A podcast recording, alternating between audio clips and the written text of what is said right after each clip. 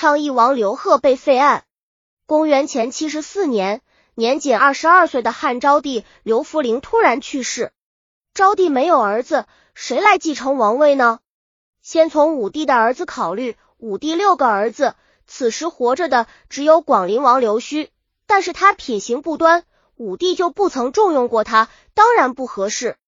于是考虑到汉武帝的孙子及武帝小儿子刘伯的儿子昌邑王刘贺，经皇后同意后。由大将军霍光发出喜书，赵昌邑王刘贺前来主持昭帝的丧礼，并派人连夜带着诏书去迎接刘贺。刘贺身边的昌邑中尉王吉闻知此事，赶忙给刘贺呈上一封奏书，其大意是说：如今大王因丧事被征召入京，你应该日夜哭泣悲，表示您的哀悼之情，别的什么事都不要做，希望大王千万要谨慎从事，牢记在心。另外，又提醒刘贺记住，大将军霍光跟绝路县外随武帝二十余年，没有犯过错误。武帝临终前把天下交给霍光，让他保佑幼主执政。大将军抱着在中的小皇帝安排政务，教化四方，保证了国家的安定，对国家的功劳是大的无可比拟的。如今招帝驾崩，又是他处心积虑的在为社稷寻找继承人，他的仁厚之心是难以度量的。我请求您要尊重他，奉他，大小政务都请他决断，您只管垂手向男儿做就行了。王就要上路去兼当重任了，臣希望您牢牢记住这些话。王吉因为过去多次给刘贺提过意见，刘贺对他很敬重，所以临别之际说了这么一番语重心长的话。昌邑王当时正在惊喜之际，接过奏书看了一遍，当然并没往心里去。一心只惦着进京去当皇帝。那时王府内上上下下也忙成一片，做着启程准备。第二天中午，昌邑王就乘坐七辆特快驿车向长安进发。晚饭时分，已走了一百三十里路，到了山东西南部的定陶县。由于行走迅速，很多侍从人员的坐骑相继累死，沿路死马倒地，一个连一个紧尸具之遥。郎中令公遂看到这种情景，对刘贺提出意见，才减少了五十名随从人员，让他们转回昌邑去。刘贺在路上，一方面是快马加鞭的赶路，另一方面他是见好东西就要，买了长明鸡，买了鸡竹杖，特别是到了红农地方，还让他的奴仆领班去给他买了个姑娘，偷偷的葬在衣车里供他玩乐。车队到了湖县歇息时。朝廷派来的使者责问昌邑王向安乐有没有这回事。安乐忙去告诉公遂，公遂进王寝室问刘贺，刘贺说没有。公遂说，既然没这事，何必阻护那个奴仆领班呢？请王派人把他送去交官，以表明大王您的清白。于是撇住领班的头发，交给卫长去依法处理了。刘贺一行终于来到了长安城东的灞河大桥边。朝廷典礼官大红炉，已带人在此等候迎接。请王换成了皇家专车，刘贺指定让自家的仆人受乘驾车，让郎中令公遂陪乘。过了汉桥，向长安皇宫进发。天亮时分，车队到了广明东东门。公遂忙对刘贺说：“按礼仪的规定，参加丧礼，远远看建国都就应该痛哭了。这已到长安城的东郭门了。”刘贺却说。我灶子疼，不能哭。到了城门，公遂又说一遍。刘贺说：“城门还不就跟郭门一样？”过了一会儿，车队已来到未央宫的东门外了。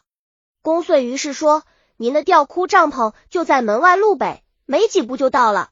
您应该下车去，脸朝西面伏在地上，用痛哭来表达您的哀悼。”刘贺听罢才说：“好吧。”下车来按桑仪要求痛哭一场。祭奠子昭帝之后，刘贺就接受了父帝的印玺和绶带，沿袭了皇帝的尊号，住进了皇宫。刘贺坐上了天下至尊的宝座，对自己的行为从此丝毫不加约束，以为无人再敢干预，越发的放浪自纵，极尽淫乱之能事。因为是在国丧期间，大臣们都尽力的忍耐着，一直观察了二十七天，眼着这刘贺的作为，实在为天理所难容了。大将军霍光才召集群臣在一起商议，决定向孝昭皇后如实报告情况，提出将刘贺废归故国昌邑的建议。孝昭皇后听罢奏议后，立即叫了车驾，来到未央宫的承明殿，并指示不要放昌邑王的臣属们进来。说完，皇后就回去了。昌邑王奉诏来到未央宫，一进门，身后门就关上了，随行人员都被关在门外。刘贺问：“这是干什么？”霍光立即跪下奏说：“太后有指示，不让昌邑王的群臣入内。”刘贺听了说：“悠着点嘛，干嘛这样吓人的？”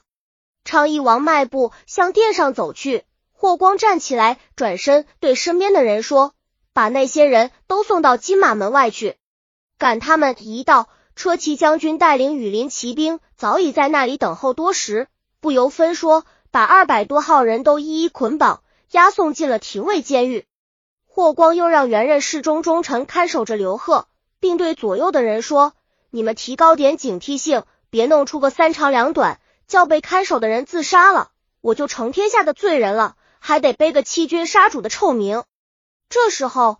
刘贺还没意识到自己将要被废除地名了，还对左右的人说：“我的那些侍从属官们有什么罪过，却被大将军都关押起来了。”过了一阵，孝昭皇后下诏召见刘贺。刘贺听见召见的消息，心里开始有些紧张起来，只说：“我有什么罪？召见我干什么？”边督西着边走，步子也迈不利索了，好容易才一步到的殿下。抬头一看，只见孝昭皇后端坐在龙床之上，身上披着件用珍珠串缀成的小袄，里面穿着锦绣的礼服，面容庄重威严。在五丈两侧站着数百名侍御，手中都拿着明光铮亮的武器。群臣们也依次进入大殿之中，按部就班站到自己的位置上。皇后于是叫昌邑王刘贺上前听诏。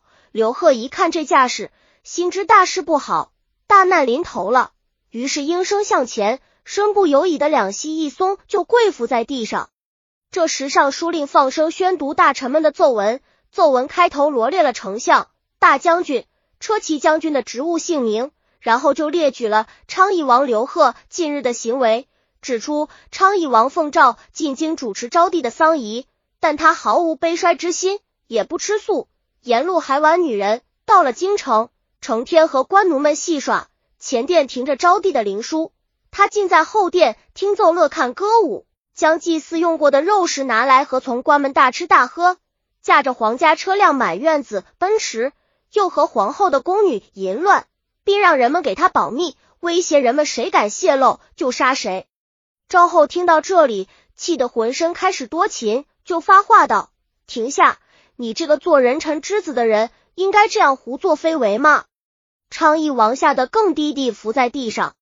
尚书令接着又读奏文，揭发了昌邑王受皇帝喜寿后在政务上的胡作非为。大家认为昌邑王行为淫僻不轨，不可以承继天序，奉祖宗庙，教化百姓，当废。皇后听完说同意。霍光让刘贺起身拜谢，接受诏旨。刘贺说：“听说官子有七个敢提意见的大臣。”虽然自己无道，也可以不失天下。这时候，他好像忽然明白过来，为自己将失去的地位辩护起来。霍光说：“皇后已经下了废除你地位的诏令，哪里来的天子啊？”于是过去拉起他的手来，解下了系印玺的带子，双手把印玺捧着交给了皇后，然后扶着刘贺走下大殿，出了金马门，群臣们也随后送行。昌邑王转身看见群臣们。于是向西拱手一拜，表示感谢，并说：“我太愚蠢，不能胜任汉家朝廷大事。”站起身上车走了。霍光把他送到昌邑王的官邸，到了王府门口，与刘贺告别，说：“王的行为自绝于天，我们宁肯对不起王，也不敢对不起国家。希望王自重自爱，我不能常来看你了。”霍光虽然了却一件大事，但想想昌邑王的立废。全出一役也是一次重大失误，愧对先帝，愧对社稷，所以他一时忍不住也哭了起来。这边送走昌邑王之后，群臣又进了殿来，对皇后说：“古时候把被废位的人都送到遥远的地方去，为的是不让他干预朝政。我们请求把刘贺迁到汉中房陵县去。太后略加思后，颁诏说：“就让他回昌邑封地去吧。”义王被废，他的群臣们因辅导不力，献王于恶而获罪，二百多人都被处死刑。执行那天，路过街市，其中有人就放声高呼反对狄光的口号。丽人剧《汉书》编写。本集已经播放完了，喜欢的话记得订阅专辑，关注主播主页，更多作品在等你哦。